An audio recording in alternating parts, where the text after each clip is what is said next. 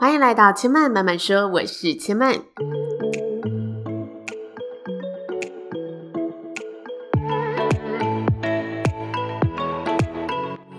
目前频道在 Apple Podcast、Spotify、Google Podcast 都听得到。喜欢的朋友欢迎帮千嫚订阅并留言评论，让更多人可以认识千嫚慢慢说喽。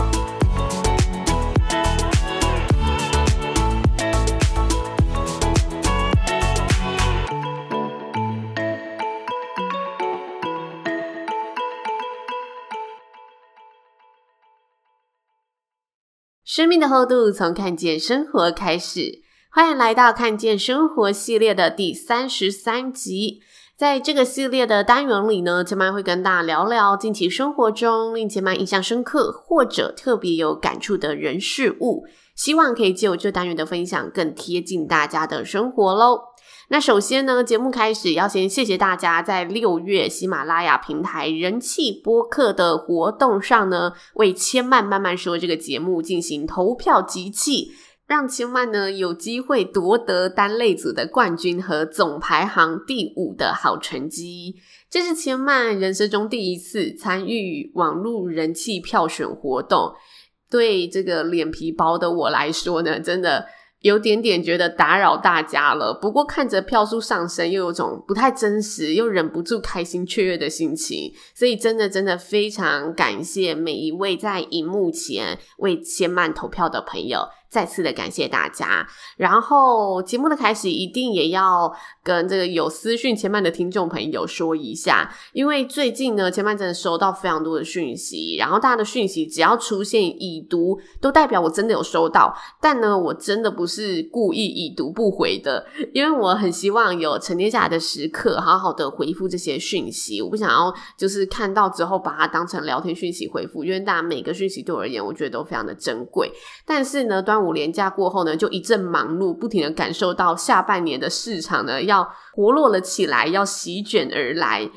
所以最近呢都在专注忙碌手上要完成的实体工作，还没有时间一一的回复大家的讯息。那还没有回复到的朋友，请大家海量多多包涵一下且慢了。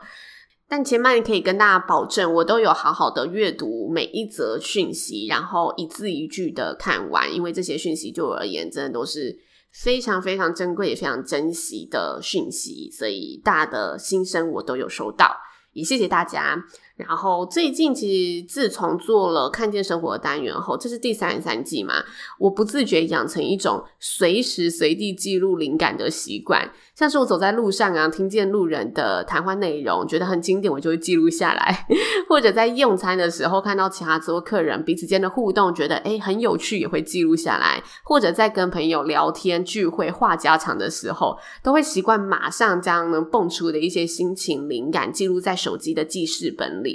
那在做节目之前，我都会打开这个记事本，看看，诶，今天可以跟大家聊聊什么？呃，我生活上有感触的话题。那这里面有一句话，就是我之前在节目当中没有跟大家提到的。就有一次，我深夜的时候去家里隔壁的家乐福买饮料，然后就看到两个看起来脸部表情有点沉重、有心事的中年男子，他们坐在家乐福的用餐休息区。那那个区域离我要挑的商品货架很近。所以我在挑品相的时候，就听到他们说：“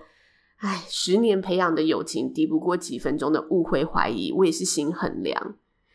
我会觉得非常突兀的是呢，这两个男生刚刚我提到是中年男子嘛，他们外表看起来超级粗犷的，但他们讲出来的话非常的文青。然后我突然又觉得好忧愁，大半夜的听到两个男子在讨论友情的脆弱，有种很无奈的氛围感，就触发了自己生活中。其他对于友情的一些想法，所以之前我在看见生活单元里也有跟大家聊过关于友情的话题，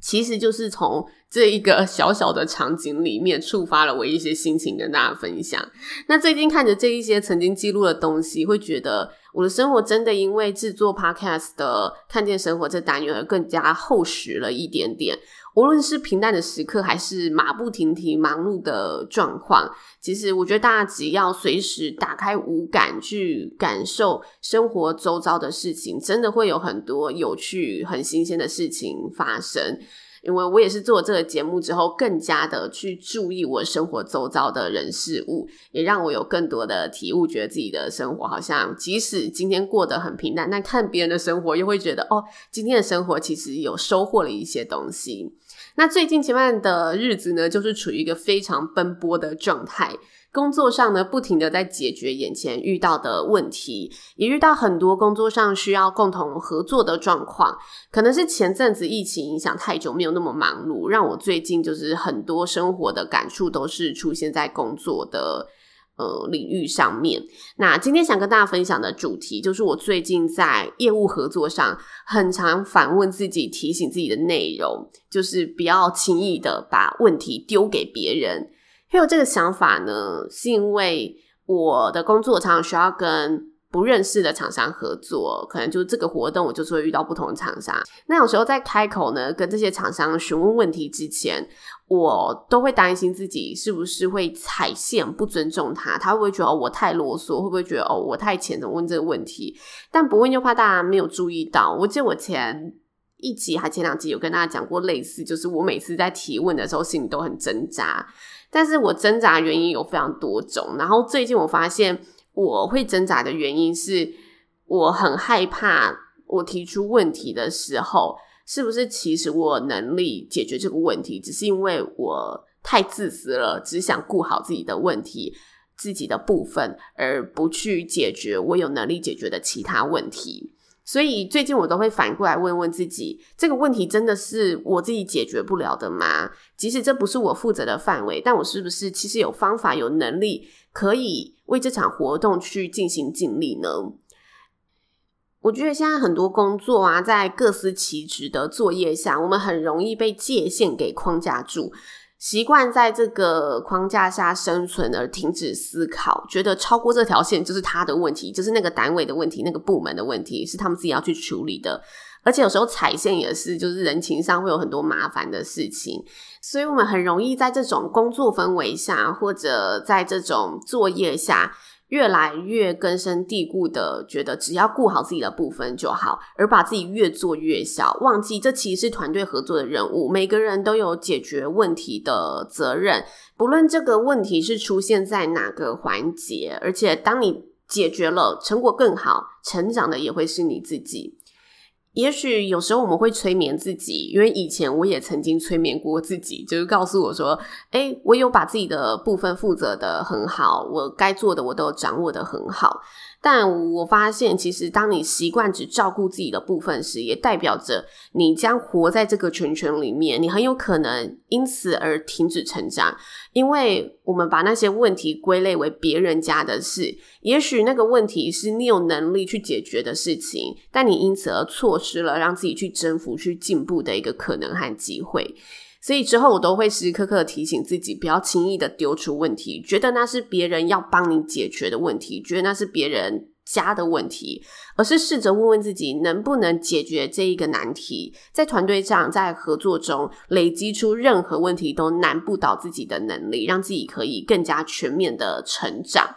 这是我最近呢，在复工之后，对于工作上呢，提问之前会一直提醒自己的事情，也跟大家做个分享。